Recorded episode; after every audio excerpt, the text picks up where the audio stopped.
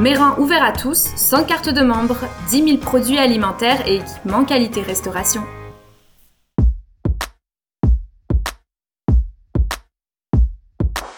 Bienvenue dans notre balado S'informer pour mieux performer. Cette série de trois épisodes réalisés par HRI Mag est consacrée au costing et à l'importance de gérer son budget avec une vision 360.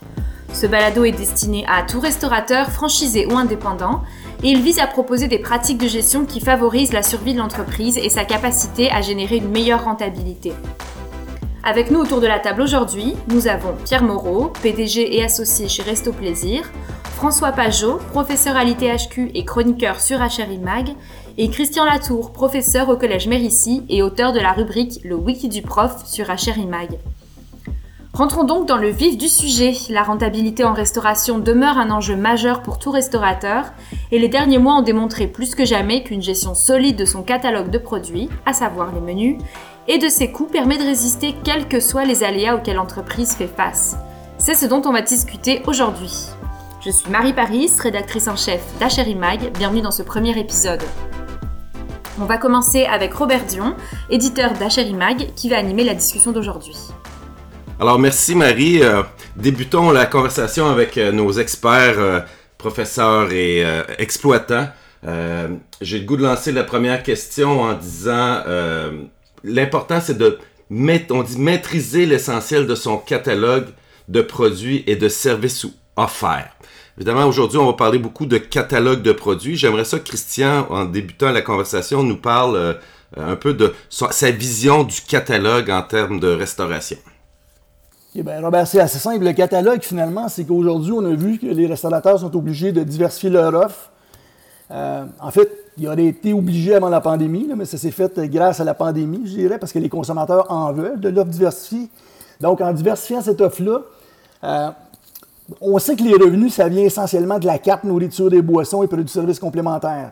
Donc, en diversifiant, on se retrouve avec plusieurs cartes. Donc, euh, le catalogue, finalement, c'est l'offre complète de produits, services qui est offert par l'entreprise. En ayant ce catalogue-là, ça nous donne une vision, on en a déjà parlé, là, ça donne une vision stratégique qui est plus large, ça nous permet d'avoir une vue d'ensemble sur les prix qu'on va devoir afficher parce que ça se peut, si on a plusieurs cartes et menus, ça se peut qu'on ait des prix différents, puis dépendant de, la proposition de valeur qu'on va faire. Si on est capable d'utiliser une même proposition de valeur, puis la dupliquer dans l'ensemble de nos points de service, bien bravo. Mais souvent, on va être obligé d'avoir plus qu'une proposition de valeur là, qui va être mise en branle. Donc, le catalogue, si on veut le définir, c'est, l'offre complète produits, services offerts par l'entreprise de restauration alimentaire ce que tu nous dis, Christian, c'est que une fettuccine Alfredo pourrait avoir plusieurs lignes dans le catalogue parce qu'elle serait déclinée soit en demi-portion, pleine portion, à livraison, à prêt à emporter, ou même déclinée en sauce et pâtes séparées, prêtes à cuire à la maison. C'est ça que tu veux me dire? Tout à fait. Il peut avoir plusieurs recettes de n'importe quel plat, on peut avoir plusieurs recettes, plus qu'une recette. Mais en plus, avec un même plat, on peut avoir plusieurs prix. C'est-à-dire que si je fais en commande pour l'emporter, par exemple, avec un 10% de moins ou livraison euh, autogérée avec un 10 ou 15% de plus, alors euh, on parle de trois prix stratégiques. Donc, le catalogue nous permet d'avoir une vision qui est, tu sais, l'axe des X, l'axe des Y, là, on a l'ensemble des produits par catégorie et service, parce que faut pas oublier qu'il peut y avoir des services également qui nous rapportent de l'argent et l'ensemble des, euh, points de service sur l'axe des, des, X. Alors, tout ça dans une vue globale avec les prix pour chacun des produits offerts et services offerts. Exactement. Là, on parle de prix. Après ça, on va revenir à parler comment définir les prix. Là, aujourd'hui, pour ce premier bloc-là. Pierre, euh, dans votre établissement, dans vos établissements, euh, est-ce que c'est une façon de faire d'avoir vraiment le catalogue complet et vous décliner? Parce que si je calcule euh, le, nombre de SKU, on va appeler ça des SKU, de le nombre de produits que vous avez dans vos établissements, ça fait beaucoup de lignes à calculer. Est-ce que c'est une façon dans laquelle vous exploitez? Ben, disons qu'on ne le fait pas pour tous les produits. Pour certains produits, effectivement, comme disait Christian, surtout avec la pandémie, l'accélération du, du prêt-à-manger, du take-out, effectivement, on a des produits qui se déclinent de toutes sortes de façons. Alors, je prends euh, une guédille de crevettes qu'on offre au cochon d'Inde. Ben, tu peux la manger à salle à manger, elle a son propre prix. Tu peux l'avoir en take-out. Nous, effectivement, comme dit Christian, on offre 10 puis tu peux aussi la commander au prêt-à-manger, prêt-à-assembler. Donc, tu reçois toutes les choses chez toi et c'est toi qui, euh, qui, qui termine le produit. On a aussi des produits qui se vendent juste dans une ligne, comme nos confitures euh, fraises, framboises et notre beurre de pomme. On les vend en, conserve ou en, en, emballage euh, individuel, mais tu les as en portion avec tes déjeuners. Alors, on a effectivement là, des produits qui se déclinent comme ça de, de différentes façons. François, quand nous on a parlé de catalogue, quand on a préparé la conversation, tu avais d'autres mots, d'autres façons de voir le, l'ensemble des produits qui font partie de la restauration. Peux-tu nous en parler un petit peu avant qu'on embarque un peu dans le vif du sujet du costing, mais on est encore au, niveau d'essayer de comprendre qu'on a beaucoup de produits qui font partie de notre offre en restauration. Oui, on peut voir euh, le, catalogue de produits un peu comme un portefeuille d'actions avec euh, différentes sources de revenus, parce que dans le fond, ce qu'on cherche à faire, c'est à diversifier les sources de revenus pour pouvoir augmenter la productivité, puis surtout augmenter le chiffre d'affaires qui est relativement bas en général par unité au Québec. Donc, euh, un portefeuille d'actions permet de réduire le risque selon les événements. On l'a vu avec la pandémie, là, les restaurants qui avaient déjà des systèmes de livraison puis de commandes pour emporter étaient déjà prêts, étaient déjà organisés, étaient capables de réagir rapidement. Ceux qui ne l'avaient pas, ben, ils ont dû s'équiper, ils ont dû se structurer, ils ont dû développer et apprendre des nouvelles fonctions. Euh, des nouvelles façons donc de générer. Ce qui fait que la, leçon qu'on peut retirer de la crise qu'on est en train de vivre, puis qui va, espérons-le, se terminer bientôt, c'est peut-être de ne pas arrêter tout de suite les opérations qu'on a développées. Euh, je pense aux sites web, je pense aux alliances, je pense aux usines de production que certains restaurants ont établies et qui pourraient continuer à générer comme ça des, des, des revenus supplémentaires à partir de la même et unique cuisine. Je vais poser la question à Pierre dans un contexte de rareté de main-d'œuvre, de difficulté d'approvisionnement de produits, euh, est-ce que de diversifier euh, le nombre de lignes dans notre catalogue est encore une bonne solution, comme François vient de l'approcher, euh, comme de, dire, pour augmenter les revenus? certains restaurateurs disaient, après, après la pandémie, on va arrêter tout ça. D'autres ont dit, on va continuer à multiplier ça. Toi, ta vision là-dedans, Pierre, c'est... Ben, ma vision, c'est qu'il va falloir qu'on trouve des façons de continuer à multiplier ça parce que c'est, une accélération d'une transformation qui, est déjà, qui était déjà en cours de route. Là. Alors, il va falloir qu'on prenne des décisions stratégiques et puis euh, tu peux avoir un même produit dont les éléments sont produits, par exemple, dans une cuisine centrale ou dans une cuisine de production, puis après ça, tu le déclines euh, à différents endroits.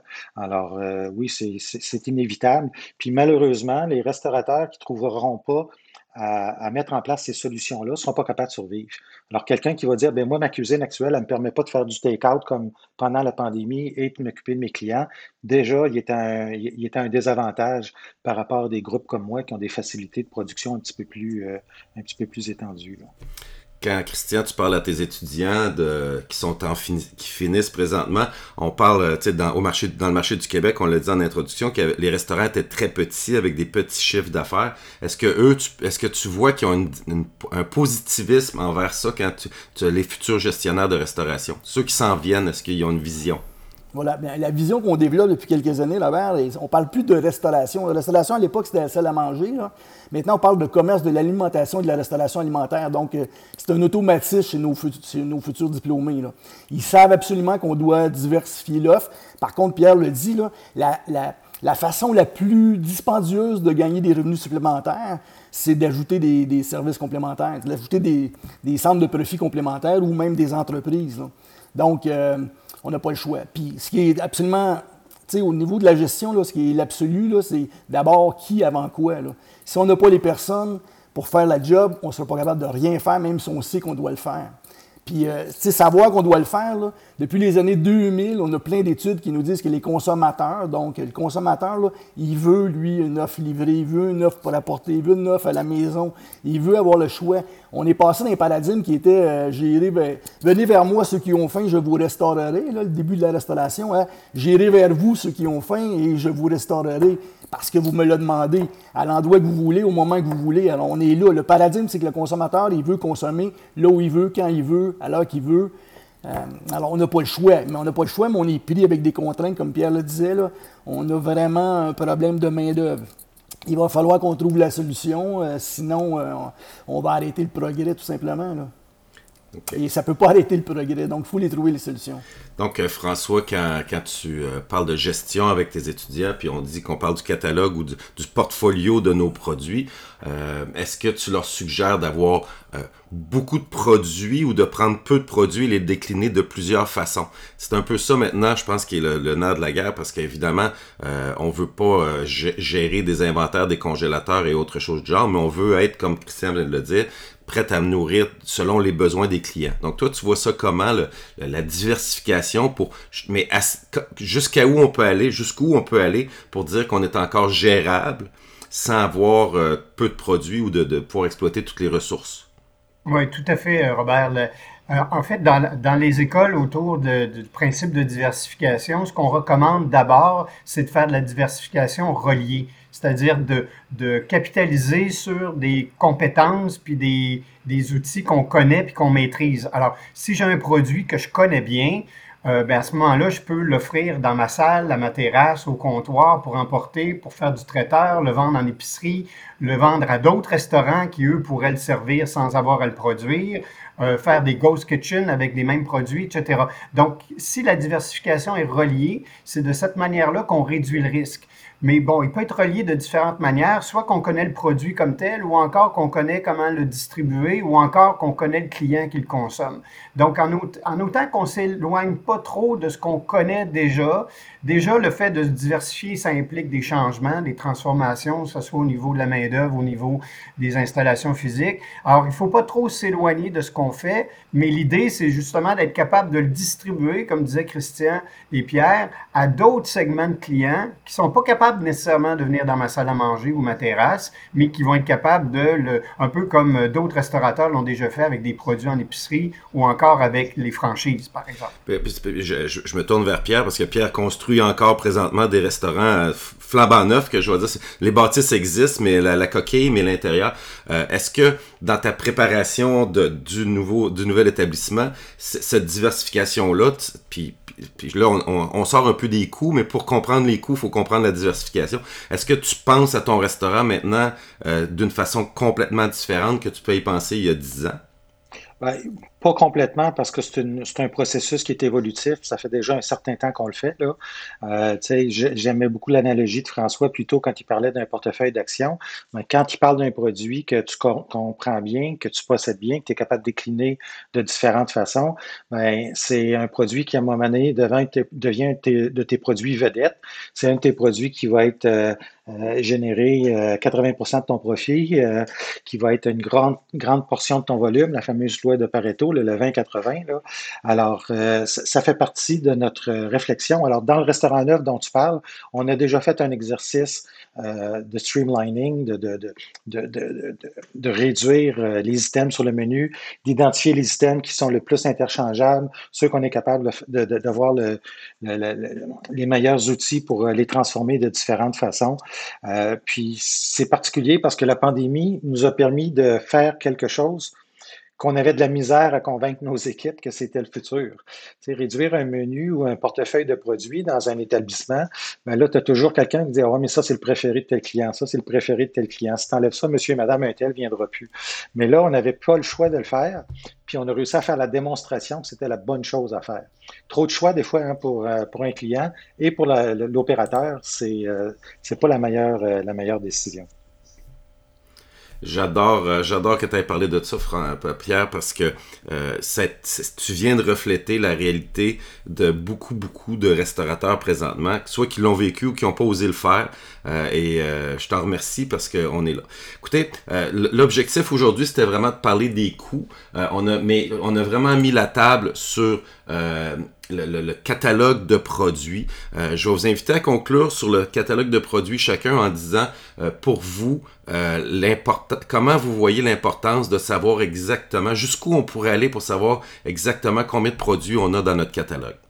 Bon, alors moi, le message que je veux vraiment donner par rapport à ça, c'est que ça devient un ensemble. Et l'ensemble doit justement être assez important pour pouvoir soutenir les frais fixes, les coûts d'opération, puis il doit exister une certaine euh, synergie à l'intérieur de ces différents produits-là pour que le catalogue, appelons-le comme ça, euh, soit cohérent.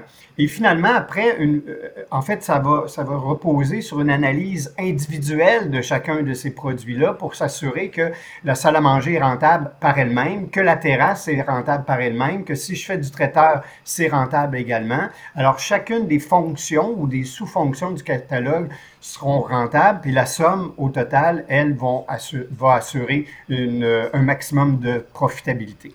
Donc, François, euh, puis j'aime comment tu conclus parce que ce que tu nous dis, c'est que pour avoir une saine gestion, il faut avoir un catalogue de produits sain. Exactement. J'ai pas de loss là-dedans.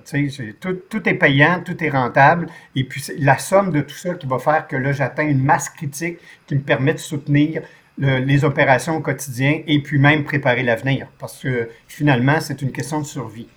Christian, je continue avec toi euh, parce que c'est toi qui étais notre, notre catalogue euh, d'informations du début avec ça. Parle-moi de ta vision du catalogue parce que c'est quelque chose que tu travailles avec tes étudiants, mais aussi toi-même dans le temps que tu étais restaurateur de façon euh, exhaustive. Voilà, mais tu sais, il y a 40 ans, j'ai appris une loi en restauration, parce qu'il y a beaucoup de choses qui existaient déjà il y a 40 ans, c'est juste qu'on ne les applique pas aujourd'hui. il faut avoir un minimum de produits dans notre proposition de valeur. C'est le point de départ. Puis après ça, ben, tu rajoutes les produits nécessaires pour satisfaire le client. On part pas avec un, catalogue qui est maximum, puis on essaie de le réduire. On part avec un catalogue qui est minimum, puis on rajoute ce qu'on doit nécessairement rajouter. Donc, la réponse, c'est que le, catalogue doit être le plus petit possible. Je parle en termes de produits. Par contre, on peut le diversifier. L'idée, c'est d'avoir une proposition de valeur complète, incluant l'offre nourriture et boissons et les autres éléments qui sont nécessaires dans la proposition de valeur, et d'être capable de la dupliquer. Donc, la proposition de valeur la plus petite possible, qu'on est capable de dupliquer au maximum de centres de profit possible, au maximum de points de service, ben, c'est la loi. Sauf maintenant, c'est pas facile à faire, bien sûr. Mais ce qu'il faut retenir, il ne faut pas partir avec un maximum de produits, passer de le réduire. Il faut partir avec un minimum, puis voir ce que je dois nécessairement ajouter. Et là, ça nous amène que la gestion stratégique des revenus et des coûts, ça, ça va avec la gestion stratégique du client. Alors, client, qui es-tu, que veux-tu, combien, combien tu prêt à payer pour ça? Là? Alors, euh, puis plus on devient spécialiste de certains produits, plus on va pouvoir les dupliquer, ces produits-là, puis tout le monde va courir après. On parlait par exemple des confitures. Si je suis spécialiste des confitures au cochon d'Inde, puis les confitures sont très aimées, bien, je vais essayer de les envoyer dans le plus de points de service possible, un produit. Alors, c'est l'idée. Donc, il n'y a pas de. S'il y a une loi qu'il faut retenir, c'est qu'il faut partir du minimum de produits, ajouter ce qui est absolument nécessaire, parce qu'à chaque fois qu'on a un produit supplémentaire, ça coûte de l'argent supplémentaire. J'oserais dire que maintenant, être généraliste, c'est une spécialité.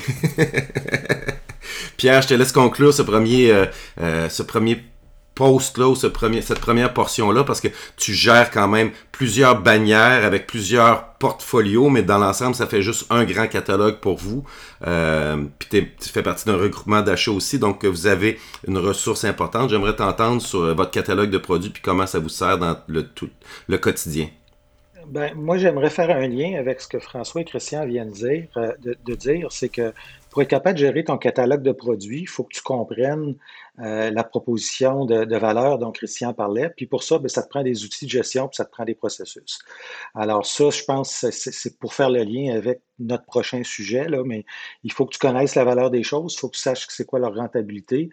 Euh, tu vas avoir un item qui est extrêmement populaire euh, dans dans, ton entreprise, le décliner de différentes façons. Si à un moment donné, tu as une augmentation de coûts importante au niveau d'un de, item qui rentre dans sa fabrication, puis que tu n'as pas d'outils pour euh, t'en rendre compte rapidement, ben, tu vas continuer à vendre ce produit-là euh, à perte ou ça va avoir un impact plutôt négatif euh, alors que tu voudrais qu'il y ait un impact positif. Alors, je pense que c'est la suite là, de, de notre discussion, c'est comment maintenant est-ce qu'on met en place des processus et des outils pour euh, poursuivre ça euh, adéquatement.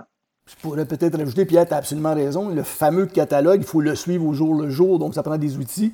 Euh, sinon, un produit qui, était bon hier peut être très mauvais aujourd'hui. Le produit reste bon au niveau de la qualité, mais au niveau de la rentabilité de l'entreprise, il ne fait plus le travail, il faut l'éliminer. On ne peut pas garder, on peut pas rester statique dans notre catalogue. Il faut vraiment qu'il soit en mouvement. OK. Ben écoutez, euh, je repasse la parole à Marie qui va conclure cette première balado, puis euh, euh, je vous invite tous à nous joindre pour la prochaine. Merci Robert, et c'est ce qui conclut notre premier épisode. Merci à tous pour votre participation. N'hésitez pas à écouter nos deux prochains épisodes sur les moyens de gérer ses coûts comme un pro et sur la comptabilité, l'atout pour faire de bonnes prévisions. À bientôt.